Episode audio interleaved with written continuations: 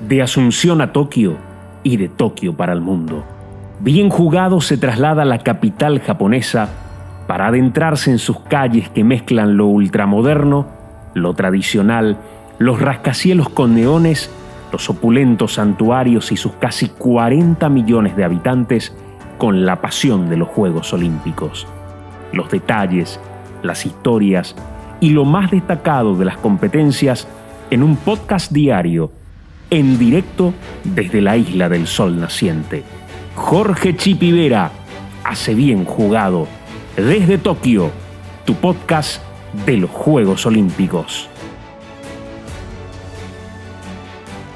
Hola, ¿qué tal? ¿Cómo les va? Gracias por acompañarnos en este nuevo episodio de Bien Jugado, esta vez desde Tokio, palpitando con los Juegos Olímpicos Tokio 2020. Estamos siendo presentados por CompuMarket. A la hora de comprar tecnología, batí todos los récords. En compumarket.com.py podés encontrar precios diferenciados, comprar en cuotas sin tarjeta de crédito sumándote a CompuMás, aprovechando la selección de productos que hacemos para vos todos los jueves. Y lo mejor de todo es que te entregamos en tu casa a las 4 horas. Consagrate como comprador olímpico. Entra a compumarket.com.py y disfruta de la mejor experiencia de compra online de todos los tiempos. Gracias a los amigos de CompuMarket. Esto es Bien Jugado desde Tokio. Hoy con un invitado especial, Miguel Simón.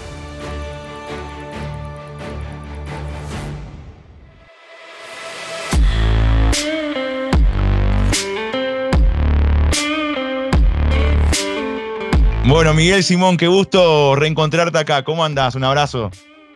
Chipi, ¿cómo estás? No, no, es una pregunta más, ¿no? Preguntarte cómo estás en Japón.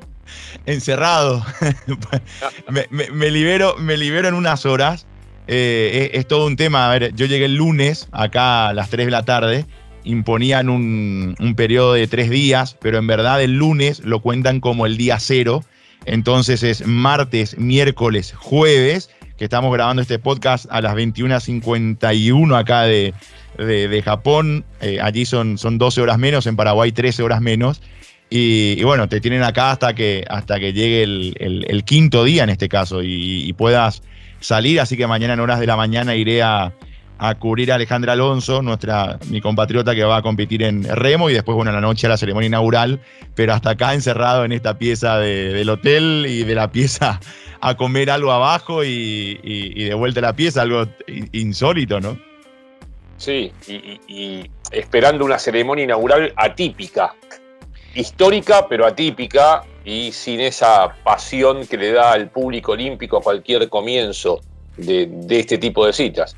Sí, sin dudas, porque además, eh, después de lo que dijo hoy la, presidenta del comité organizador, eh, Sheiko Hashimoto, habló de una ceremonia solemne, eh, de hecho, estamos hablando de que va a ir el emperador eh, de Japón y que no va a pronunciar la palabra eh, celebración en ningún momento. O sea, hay, hay, un marco muy extraño, muy, muy raro. Este eran estos eran los juegos de, la recuperación de Japón después de lo sucedido en el 2011. Y finalmente termina siendo los juegos de, la tranquilidad, de la solemnidad, del respeto al rechazo del pueblo japonés a que se, se, lleven a cabo estos juegos acá en medio de la pandemia. Sí, es realmente una pena. Eh, no hay otra palabra para definir la situación de la pandemia en primera instancia y después este tipo de repercusiones aún con una cita olímpica realizada in extremis, ¿no? agotando posibilidades para hacerla y con las dificultades y con las restricciones sobre todo que esto va a significar. Sí, sin duda. Imagínate que eh, el, papá de, de Hirohito, ¿verdad? o de Naruhito, mejor dicho, del actual emperador, su abuelo era Hirohito y su papá Akihito, divididos por supuesto en las, en las eras distintas del Japón. Su padre había inaugurado los Juegos Olímpicos de Invierno del 98 aquí en Nagano. Eh, su abuelo inauguró los del 64, que fueron unos juegos muy buenos, y, y los de Sapporo 72 de los Juegos Olímpicos de, invierno y, a Naruhito le toca eh, inaugurar estos Juegos que, a ver, fueron 18.000 fallecidos después del terremoto y del tsunami que, azotó aquí a Japón en el 2011. Y lo querían demostrar como, como, como los Juegos de la, de la Reconstrucción, de hecho un país que vivió reconstruyéndose desde la Segunda Guerra Mundial, desde la, desde crisis del 90 eh, y, ahora con, lo del terremoto y lo del tsunami y lo de la pandemia también. Y, es como que hasta hay mucha, muchas voces que dicen, bueno, e, esto era para mostrar otra, otra imagen, no esta, ¿por qué seguimos básicamente haciendo esto? Y, muchos que, lamentan que, bueno, se, esté viviendo en esta situación en la que ellos no van a poder demostrar todo ese potencial que seguramente habrán querido demostrar, como lo hizo Beijing, por ejemplo, en el, en el 2008, ¿no? Sí, además, eh, ellos hace muy poco pudieron recuperar el mar en Fukushima, que siempre fue el mar característico para practicar surf, eh, que es una disciplina olímpica, eh, y hace muy poquito recién ¿no? pudieron limpiarlo para que la playa estuviera habilitada, lo que significó para ellos un, gran avance ¿no? y la consecuencia de, la lucha tras aquel golpe eh, impresionante que recibieron a comienzos de la década. y es verdad, no, no van a poder exhibir todo lo que querían exhibir. En definitiva, creo que el Comité Olímpico necesitaba, por una cuestión económica, realizar este Juego Olímpico con o sin público, porque esos mil millones por derechos de TV, que significan las tres cuartas partes de los ingresos del Comité Olímpico, por lo menos van a estar circulando, eh, más allá, insisto, de esa ausencia absoluta de público que va a modificar cualquier perspectiva de este Juego Olímpico y lo hará más inolvidable que de costumbre, pero no por cuestiones saludables. Sí, y otra vez con el condimento, Miguel, de, La Plata, que, durante la sesión que han llevado a cabo el Comité Olímpico Internacional va a perder el COI por la ausencia de público. Eh, se suma el tema de los patrocinadores también, que se han eh, retirado, no, no, no han retirado la inversión. Yo, yo no sé qué repercusión va a tener en cuanto al costo final que van a terminar pagando pero dos empresas gigantes como Toyota y Panasonic que se te retiren de, de, estos juegos, eh, cuando eh, recordarás en el 2012 el coloso de petróleo y, gas BP eh, en, Londres, que había invertido casi 60 millones de, dólares en los juegos y cuando tuvieron una explosión que terminó con, con gente muerta y con el Golfo de México afectado en una de sus plantas, eh, terminó diciendo, no, yo, yo me quedo, pagué esta plata y aunque digan lo que digan, me quedo. Y acá es al revés. O sea, hay, hay, hay dos marcas, como el caso de, vuelvo a insistir, Toyota y Panasonic, que dicen, en Japón no voy a mostrar mi producto porque, porque acá está mal visto que se hagan estos juegos. O sea, lo mostraré en Estados Unidos, en Canadá, eh, en otras partes del mundo, pero publicidad acá no. y sus representantes no van a estar en la ceremonia inaugural. Sí, una consecuencia directa. Veremos también cómo repercute en la gente una vez que comienza la acción. A veces muchas especulaciones, críticas, adversidades eh, en los momentos previos y después al empezar la acción eso se va diluyendo lentamente y le empieza a dar paso a otro tipo de situaciones y otro tipo de sensaciones. Habrá que ver qué ocurre con, con el pueblo japonés, aunque uno sabe de la severidad ¿no? y de esa línea que parece muy recta de conducta, en la mayoría de la población veremos si la línea de pensamiento también se mantiene más allá de la acción que, ya ha comenzado. Miguel, ¿y qué esperás eh, desde lo deportivo? Desde cuando, a ver, hoy, armando el calendario de qué de qué vamos a cubrir y demás, eh, por supuesto haciendo énfasis en, los nuestros, en mi caso en los paraguayos. Eh, después, bueno, uno arma el calendario de qué quiere ver. Eh, y, a mí me generó mucha, me genera mucho interés el tema de los deportes nuevos, del skate, de la escalada deportiva. me interesa mucho el, ingreso de vuelta del béisbol y del karate también, del surf que hablabas recién y hubo una polémica con respecto a, a la pista que en algún momento quisieron hacerla eh, artificial y después, bueno, dijeron no, hubo un gran rechazo del mundo del surf y dijeron, ok, vayamos a la playa como, como siempre. Eh, ¿Vos qué esperás? yo dije, bueno, me anoto en todo lo de Simon Biles, por ejemplo, o por lo menos en, en, salto y en suelo, que es su prueba más dominante. ¿Vos qué esperás de estos juegos en, en términos deportivos? Sí, yo creo que con Simon Biles eh, ahí no vas a fallar la elección. sin duda llega como una gran estrella a los 24 años en un deporte en el cual la edad y la aproximación a la madurez termina siendo contraproducente, si bien se ha alargado la carrera de las gimnastas y de hecho Simon Biles que ya ganó 19 oros mundiales ¿no? y fue la gran estrella del Juego Olímpico anterior, eh, con 24 años sigue vigente Em, a mí me apasiona mucho la historia de Simon Biles, toda la infancia cruda, las adversidades que superó, ese mundo tan particular en el cual convive y que tantos cimbronazos ha recibido en los últimos tiempos. Yo sin duda sería, no sé si el primer ticket que sacaría, pero el segundo o el tercero seguro. Eh, y tendría que analizar muy bien si no es el primero, que cuáles, cuáles serían los otros, ¿no? A los cuales le daría eh, privilegio. Yo le di privilegio a, dos de sus pruebas. Una porque quiero ver si hace de vuelta el, doble salto, el doble salto Yurchenko o no, que hace poco generó eh, mucha polémica porque bueno, los jueces entienden que es un, movimiento peligroso y que ponen en riesgo el, físico del atleta o de la gimnasta en este caso que, que la practica o que lo practica. Eh, y después, bueno, suelo, que evidentemente es, la prueba más dominante. Eh, y, el, y el all around, el, concurso completo, donde uno, uno, espera, por supuesto, mucho de, Simon, que además eh, hay, algo raro en, Simon, porque mira que genera también un, público que la odia, porque hay un público que la odia, hay un público que la ama, que creo es bastante mayoritario, pero hay un público que la odia. y ella hasta sabe eso y, convive permanentemente con eso, eh, con eso, tanto así que para ahora, para los Juegos Olímpicos, para estos Juegos de Tokio, su mailot, su, su, traje, por llamarlo de alguna forma, va a tener el, dibujito de, de, la cabra, eh, del GOAT, ¿verdad? diciendo, bueno, soy la mejor de todos los tiempos. Porque es considerada, hay cuatro movimientos dentro del deporte que llevan su nombre, o sea, uno...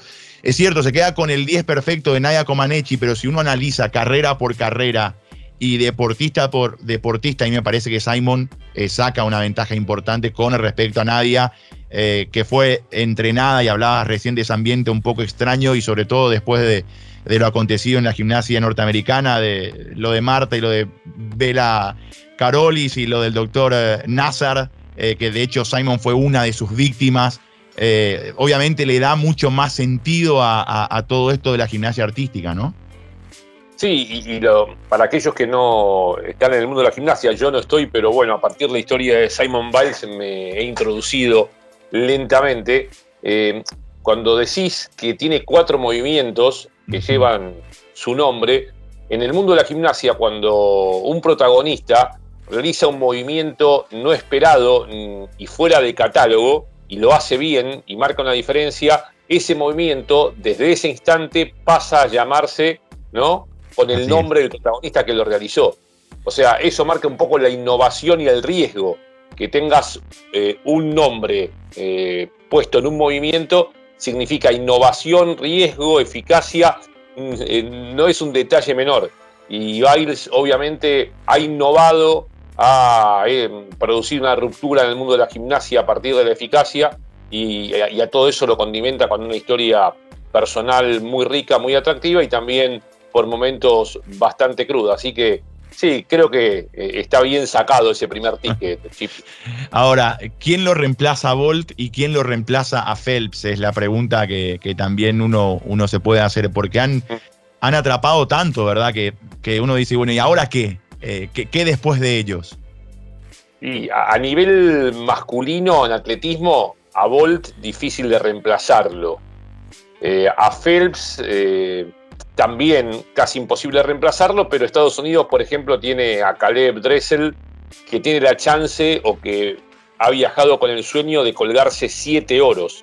Recordemos que Phelps se colgó ocho en, Beijing. Eh, Dressel, ¿no? que va a competir en 50 y en 100 libre, en 100 mariposa y en relevos, tiene esa chance de ser una de las figuras de los Juegos Olímpicos con siete oros. Veremos cómo maneja la presión en, en la piscina eh, ya has estado en los Juegos Olímpicos y sabes lo que significa competir con público en natación, porque uno, yo, no lo, yo no lo advertía, no tomaba conciencia hasta que pude estar en un natatorio olímpico, que se convierte en un hervidero, ¿no? Y más allá que el nadador debe estar concentrado, ¿no? Pero esa parte previa, ¿no? Esa concentración y ese impulso del público no va a estar, será también una aproximación a la competencia bastante diferente a la habitual. Sí, totalmente. Y además Estados Unidos que te mete mucha gente en natación, en cualquier deporte, pero principalmente en natación, eh, un 50% a 60% y hasta podría ser más en algunos casos. eh, son estadounidenses los que están allí eh, alentando a los suyos. Yo creo que ahí Dressel va a tener una bastante más difícil que es la de 100, la de 100 libre, donde está Popovici, el, el, rumano que yo creo se puede colgar la, la, de oro. Me parece que después en, en 100 mariposa es extraordinariamente dominante y en 50 libre eh, hasta va por el récord de, César Cielo, ¿verdad? Que no se rompe hace muchos años de 2091.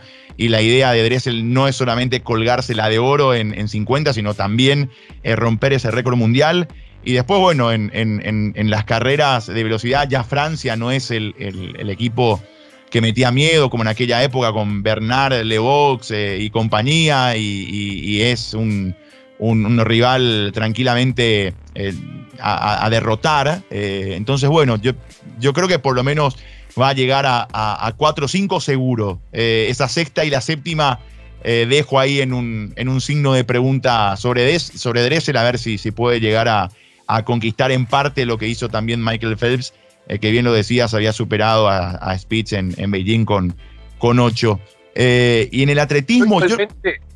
Igualmente, mi primer ticket de natación sería para Ledecky. Sin duda.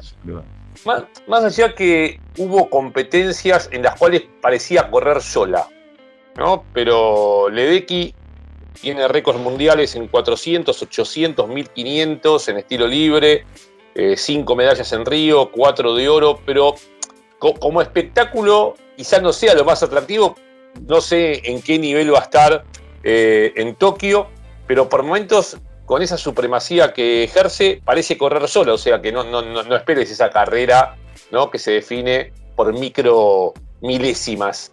Eh, eh, pero sin duda va a ser una de las, de las figuras y yo ahí pondría ¿no? mi dinero para un ticket para ver a Ledecky otra vez. Sí, sí, a mí me gustaría ver a, Ledecky y, una, una nadadora que a mí me encanta es Katinka Hotsu, eh, que va a estar, así que bueno, eh, me parece que desde, desde el punto de vista, desde las carreras femeninas, son dos que, atraen eh, bastante. Y, yendo un poco al atletismo, tratando de buscar el sucesor de Bolt, que no va a haber, a ver, hay, hay candidatos como el caso de Bro, el estadounidense en los 100 metros. Yo no sé si va a ser la prueba más espectacular de, todo el programa de atletismo. Yo me iría por Duplantis.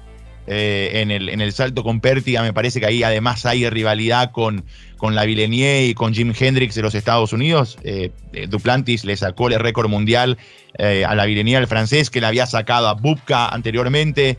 Y ahora, yo me quedaba viendo la vez pasada la, la Diamond League y, Duplantis en un momento queda solo, ya netamente por el récord mundial, ya había ganado la prueba. Y hay una imagen muy buena de Hendrix y, de, de, la mirando, hablando entre ellos y mirando a Duplantis a ver si hacía o no hacía.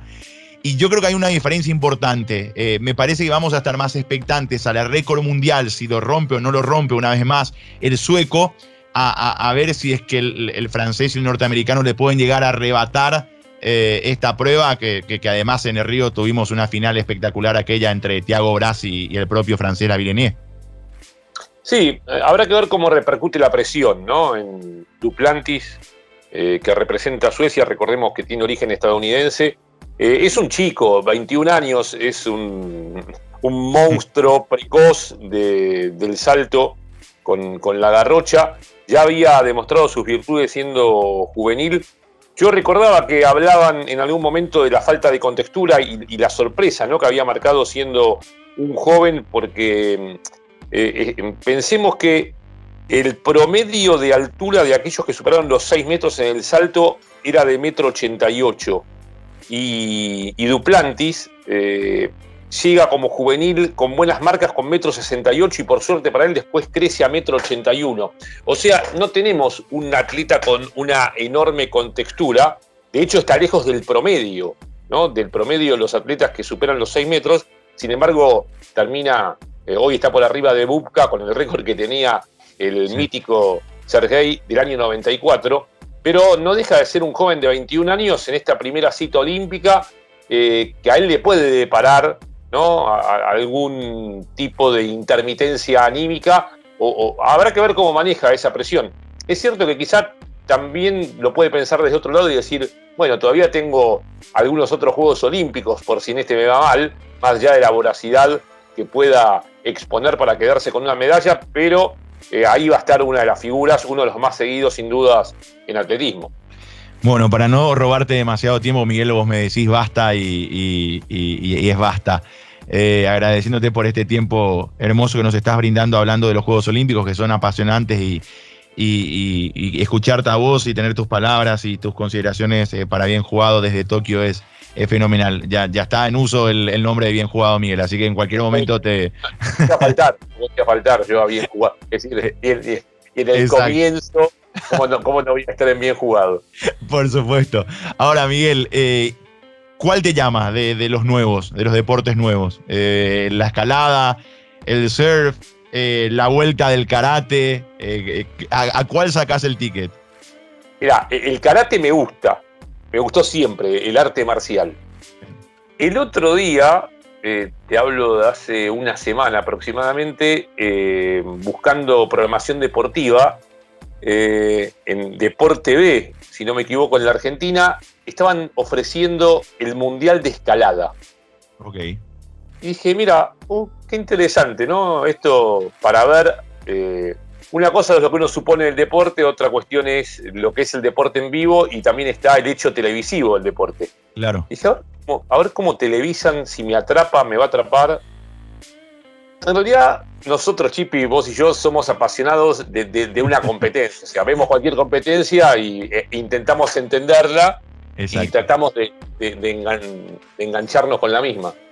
Pero me resultó más que interesante y además estuve viéndolo aproximadamente media hora porque no tenía más tiempo y me tocó, por ejemplo, un competidor que tenía una dificultad para seguir su trayecto y engancharse porque es una cuestión de, estar sobre la pared vertical e ir enganchándose en puntos determinados, y por momentos era tensionante verlo al, competidor que no podía. Además era uno de los chicos, era un juvenil, estaba en sus primeras eh, experiencias de ese nivel, y me resultó atractivo. Insisto, yo tengo predisposición a que cualquier juego me resulte atractivo si empiezo a comprenderlo. Es más, pero ¿Sabes qué? No, te iba, ¿sabes qué me pasó a mí?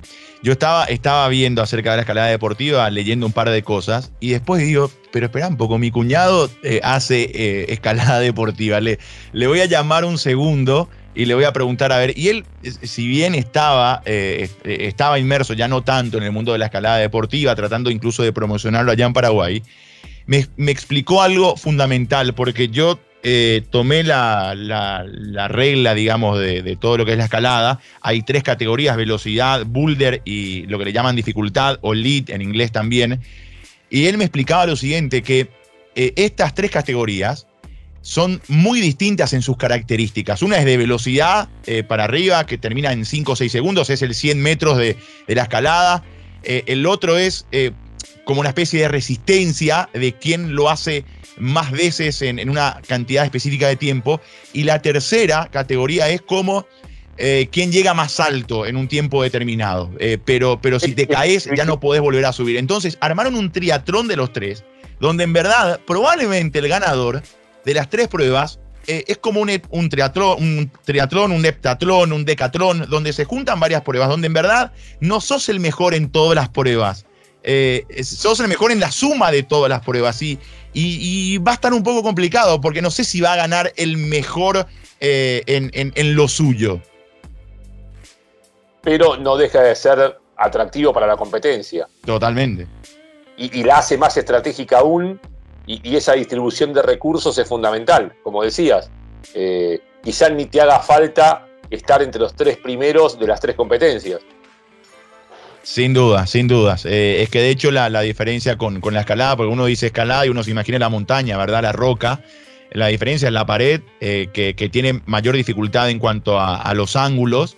Y, después, bueno, que el, deportista está un poco más protegido con, con el arnés, eh, ¿verdad? Simplemente para evitar algún tipo de accidente, porque ahí te vales de, la fuerza propia, o sea, te vales de, de, tus manos y, de, de, la punta de tus manos y de, y de tus pies, nada más, porque tampoco podés usar la rodilla, así que es una, es una prueba muy, muy atractiva, muy atractiva la verdad. Bueno, después yo, yo sacaría eh, karate, coincido con vos, me encanta, hay, hay dos categorías, está el, está el, kumite y está el, kata. El kata que es la pelea invisible, ¿verdad? Haciendo movimientos en busca de, de, enamorar al, al, jurado y el kumite sí es un mano a mano, sin mucha violencia, pero con golpes eh, muy certeros, así que me parece que estamos yendo por, por el mismo camino en, en los tickets a, a elegir. No sé cómo, cómo estará la agenda, cómo venís distribuyendo eventos, porque también otra ciencia de la cobertura del Juego Olímpico es ir detectando los lugares donde podés estar eh, en esta avalancha ¿no? de, atracciones que tenés por cubrir y, y, cuando empezás a visualizar a veces hasta, hasta perdés claridad al tener tanta, tanta oferta para, para observar. ya, ya la tengo, Miguel, ya la tengo. Ya, ya lo que hice fue sentarme día a día y hay muy pocos imprevistos que se pueden dar dentro de, esto te digo ahora, después hablamos en una semana y no sé, no sé si te cambio lo que te estoy diciendo, pero, pero por lo menos ya, ya lo hice y traté de distribuir entre, entre finales atractivas y deportes atractivos y, lo que tengo que cubrir de, nuestro país, de, mi país en este caso. Y, bueno, así que veremos, veremos qué sale. ¿Cómo está Argentina, Miguel? ¿Cómo lo ves? Eh, ¿Qué posibilidades de, medalla hay allí? Eh, bueno, Argentina, como de costumbre, con más expectativa en los deportes colectivos que en los individuales, eh, pero ha, crecido el nivel de la natación con Delphi Piñatelo y esta primera experiencia olímpica. Veremos cómo, cómo reacciona también. En definitiva, eh, eh, en este tipo de deportes el éxito pasa por superar el propio límite. por eso, en Juegos Olímpicos, a diferencia de otros deportes que cubrimos, hay mucha más gente feliz una vez que termina la competencia. Está el que la ganó, está el que hace podio, está el que tiene una buena actuación, está el que supera su propio límite, está el que cree haber eh, hecho un trabajo a la altura de las expectativas. Entonces, e, e, esa camaradería también se da a partir de la felicidad y los diferentes objetivos que se van consiguiendo. La Argentina, eh, como de costumbre, es un interrogante, pero a nivel colectivo eh, el vóley tendrá su esperanza, el básquet, que tuvo un gran trabajo en el Mundial de China, tiene un comienzo complicado, eh, porque le, ha tocado una zona realmente compleja, eh, con España, con Eslovenia, que es el equipo de Luka Doncic, un equipo temible a partir de lo que hace el jugador de Dallas, habrá que ver cómo lo controlan en el debut, y con Japón, que es dirigido por un técnico argentino, por Julio Lamas, que está realizando un gran trabajo, y Japón viene de ganar de un amistoso, por ejemplo, a Francia. El fútbol hoy ya empezó perdiendo, Chipi, 2 a 0 contra Australia. Un equipo condicionado a partir del cierre del primer tiempo por una expulsión muy extraña a Ortega, el defensor de Vélez, el lateral izquierdo. Australia mostrando buenas condiciones. Igualmente la Argentina en fútbol todavía depende de su propia producción porque empataron Egipto y España. Eh, en una jornada con varias sorpresas, porque México le ganó claramente a Francia, porque por ejemplo Nueva Zelanda derrotó a Corea del Sur. Bueno, el, el fútbol olímpico eh, siempre depara sorpresas, así como depara el tenis olímpico, donde Argentina tendrá siete representantes. El sorteo ha sido bastante benévolo para el comienzo de la competencia, pero ahí está la dificultad que si bien faltan cinco top ten, habrá otros cinco de indudable calidad que podrían marcar la tendencia. Está Djokovic, está Zverev, está Tsitsipas, está Medvedev, eh, que seguramente querrán colgarse una medalla, pero también estamos en un torneo, el de tenis, que históricamente ha deparado muchas sorpresas. Es un torneo bastante abierto. Djokovic crea, quiere que sea absolutamente cerrado y que se mantenga la lógica del circuito. Eh, así que iremos desarrollando con, la delegación argentina lentamente cada una de las posibilidades. Paula Pareto, quizás sin tanta eh, expectativa, pero con un gran nivel para conseguir una nueva medalla olímpica, el hockey, lo que te decía, los deportes colectivos, eh, los caballeros que terminaron séptimos en el último mundial, pero que van a defender el oro olímpico, las chicas que siempre son protagonistas. Eh, va a ser más que interesante lo que puedan proponer, pero sin, me parece, la Argentina apartarse de la tónica que tuvo ¿no? en, las últimas excursiones olímpicas. Así es. Eh, bueno, además Djokovic con aquel recuerdo de la eliminación tempranera en el Río de Janeiro, con las lágrimas de por medio, seguramente con, muchas ganas de revancha, de haber perdido en, el 2012 también ese partido por, la medalla de, bronce con Del Potro, mientras Murray le ganaba en, el court central de Wimbledon a, a Federer aquella final, cuando hubiesen querido que sea distinto. Ese año eh, Roger gana la final de Wimbledon y, pierde la de, la de los Juegos Olímpicos. Bueno, quizás hoy, no sé, con los 20 de Djokovic y 20 de Nadal, no sé si hubiese querido que sea distinto, pero en ese momento era, era como una sensación de que él tenía más ganas de ganar el de los Juegos Olímpicos que, que, el de Wimbledon, que ya en ese entonces lo había ganado varias veces. Y nosotros, eh, por, por el lado de Paraguay, tenemos, si hay una esperanza en cuanto a medallas se refiere, creo que es la, posibilidad en, una, en, una, buena jornada, o por lo menos una buena doble jornada. El, primer día y el segundo día de golf creo que van a ser fundamentales para Fabri Zanotti,